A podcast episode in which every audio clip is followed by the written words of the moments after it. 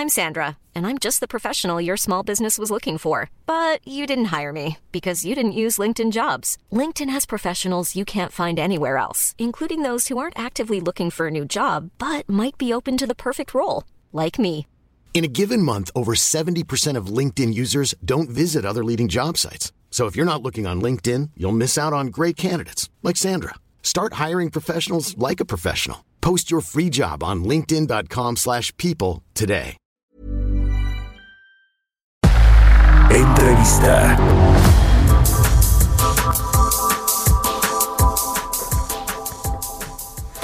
Bueno, vamos a platicar con Luis Gonzalí, vicepresidente y senior portfolio manager de Franklin, Franklin Templeton, a quien me da mucho gusto saludar en la línea telefónica. ¿Cómo está Luis? Muy buenos días.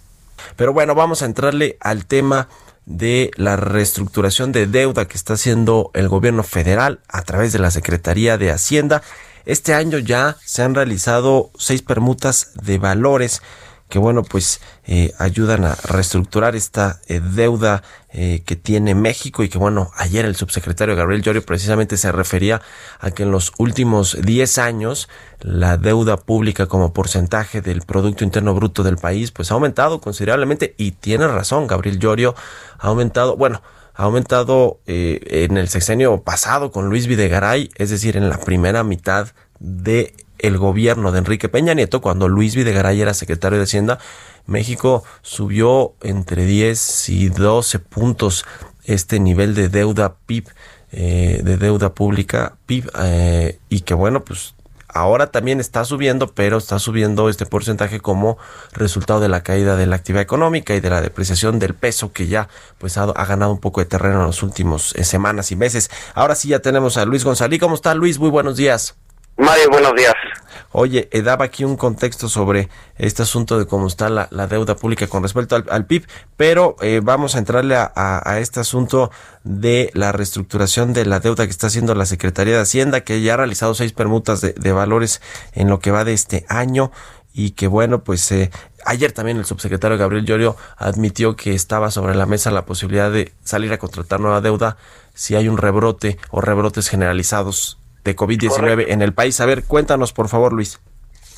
Al final del día una permuta, eh, pues no es deuda, no es deuda nueva, no, uh -huh. simplemente es cambiar la estructura de la deuda actual.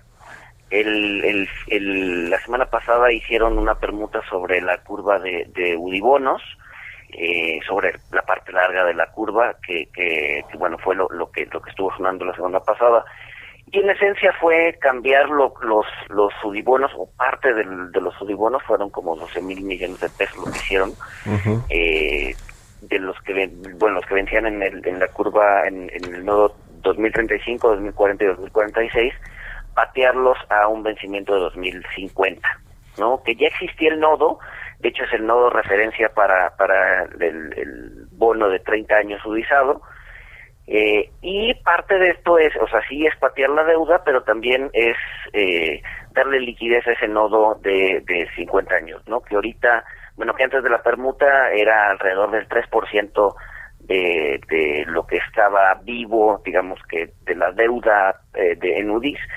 Y con esta nueva permuta, pues ese, ese porcentaje crece y se vuelve más se vuelve más líquido. De esa forma, se, eh, pues es más fácil comprar y venderlo eh, y al final del día, lo que es el, la, el nodo de referencia de 30 años, pues es importante que tenga liquidez, ¿no?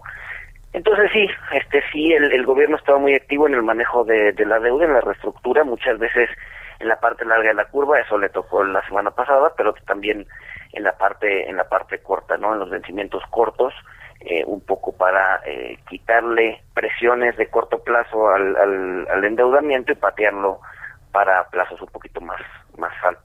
Uh que Gabriel Llorio, por cierto, el subsecretario, eh, es experto en este tema, ¿no? Desde su cargo que tuvo antes de ser subsecretario, cuando Arturo Herrera tuvo eh, la encomienda de encabezar la Secretaría de Hacienda.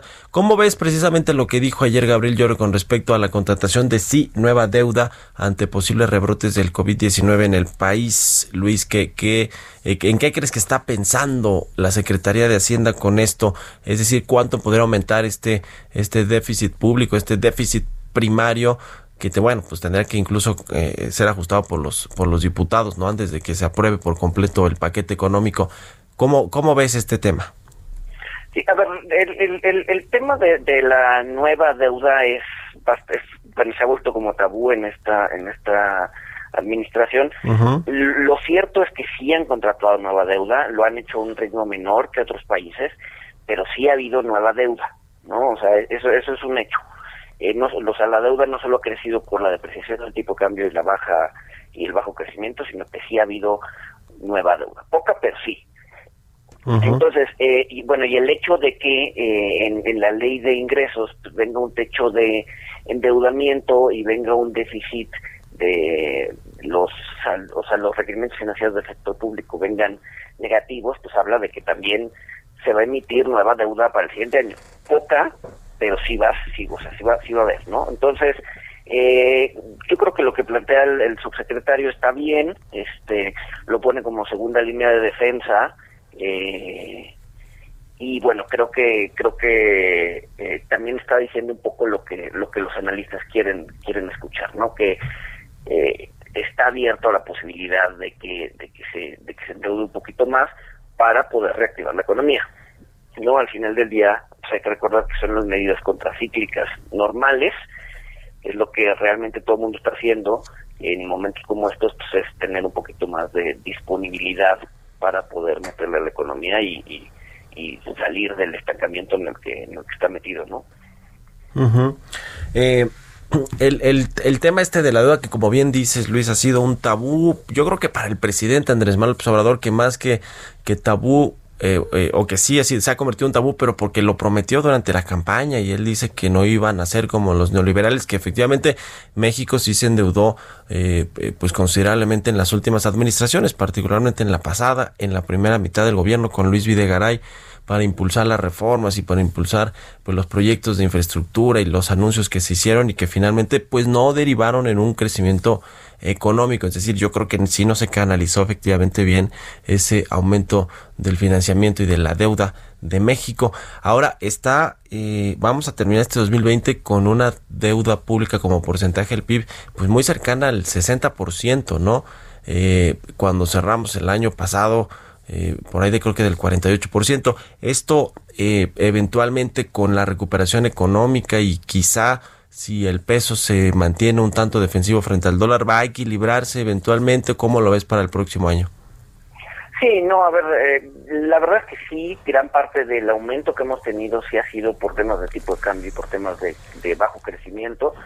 Eh, si se mantiene esta línea de disciplina fiscal y de y de no contratar, bueno, no, no, o sea, de ser prudente en la contratación de nueva deuda, para ser eh, realista. Eh, yo creo que sí, el año lo vamos a acabar cercano al 60, nuestro pronóstico es alrededor del 57% del PIB, y después se va a tender a estabilizar alrededor del 55, es decir, va a bajar un poquito, un poquito más, es lo que nosotros traemos eh, en nuestro análisis. Eh, definitivamente no vamos a caer abajo del 50 y una razón va a ser eh, que la recuperación va a ser lenta, ¿no? O sea, el, ritmo de crecimiento para el 2021 hasta el 2024 va a ser lenta y justo por la falta de estímulos. Ahí el gobierno tuvo que sacrificar eh, crecimiento futuro por menos endeudamiento. Si se hubieran endeudado eh, en el momento preciso, es probable que la economía no hubiera caído o, no vaya a caer tanto como, eh, como va a caer ahorita, ¿no? Entonces, pues sí, ahí tuvieron que hacer una especie de trade-off entre, entre endeudarse y estimular la economía, decidieron no endeudarse y pues bueno, la recuperación va a ser más lenta que eh, el resto de nuestros pares. ¿Cómo ves el asunto de eh, las tasas de interés a las que México tendrá que salir a endeudarse, que es algo de lo que ha argumentado Arturo Herrera, el secretario de Hacienda, de por qué, además de, que, bueno, es un tabú que no lo dice así eh, del presidente López Obrador, pero además de, eso, él ha dicho, bueno, nos sale muy caro colocar deuda eh, en, en, el exterior, en los mercados, por, pues me imagino que por el, riesgo país que tiene México, por cómo ven los inversionistas a México y la tasa que, tiene, que tendría que pagar, que, que hace unos meses que hicieron esta contratación, creo que la tasa era de 5, 5.5%, una cosa así, y dice, bueno, pues oye, nos sale muy caro y, y hace las cuentas, dice, tendremos que pagar de intereses esto, esta cantidad de dinero, pero está la línea de crédito flexible del FMI, ¿no? Del Fondo Monetario Internacional, que pues es una tasa muchísimo mejor que la que hay en el mercado. ¿Qué, qué opinas de esto, de estos dos temas que también pues han estado muy, muy a debate y muy controvertidos en la, en la opinión pública? Sí, a ver, el servicio de la deuda definitivamente sí es una carga importante al presupuesto, ¿no? Entonces sí hay que cuidarlo. Eh, la verdad es que tampoco lo cuidaron mucho el año pasado, ¿no? Se subiese, se, se fueron a endeudar en dólares, o, o Pemex salió a endeudarse en dólares también y, y, la carga de la deuda creció bastante, ¿no? Creo que le queda mucho espacio al gobierno para endeudarse en deuda local. Tuvo un rezago este mes, digo, este año, eh, para endeudarse en deuda local y creo que podría aprovechar las tasas bajas que Banxico ha estado eh, bueno, pues las, las está bajando, ¿no? De hecho, este este jueves le toca otra vez decisión de política monetaria y es probable que baje otros 25 puntos. Entonces ya vas a tener una tasa cercana al 4% eh, y salir a, a, financiar esas tasas pues es mucho más atractivo que el mercado global, ¿no? Entonces, yo creo que el gobierno debería empezar a voltear al mercado local. Eh, la salida de extranjeros también ya se estabilizó un poco. Eh, entonces pues podrías ahí aumentar un poco la oferta eh, de, deuda local y, podría ser mucho más atractivo el endeudamiento vía vía el, mercado interno, ¿no? La línea del FMI, ¿tú crees que la van a utilizar eventualmente o no? Pues digo, de todo nos está costando un dineral tener esta línea de crédito flexible. Yo creo que no, yo creo que la tenemos ahí solamente para eh, calmar un poco al inversionista, eh, yo creo que además, bueno, la, la, han estado reduciendo. Herrera ya ha dicho varias ocasiones que la idea es desaparecerla. Entonces, este, yo creo que yo creo que no no la van a terminar usando. Bueno, pues ya lo estaremos viendo. Te agradezco mucho, estimado eh, Luis González, vicepresidente y senior de, eh, portfolio manager de Franklin Templeton, que nos hayas tomado la llamada aquí en Bitácora de Negocios y muy buenos días. Buenos días, Mario. Saludos a todos. Un abrazo. Planning for your next trip? Elevate your travel style with Quince. Quince has all the jet setting essentials you'll want for your next getaway, like European linen, premium luggage options, buttery soft Italian leather bags, and so much more. And is all priced at 50 to 80% less than similar brands. Plus, Quince only works with factories that use safe and ethical manufacturing practices.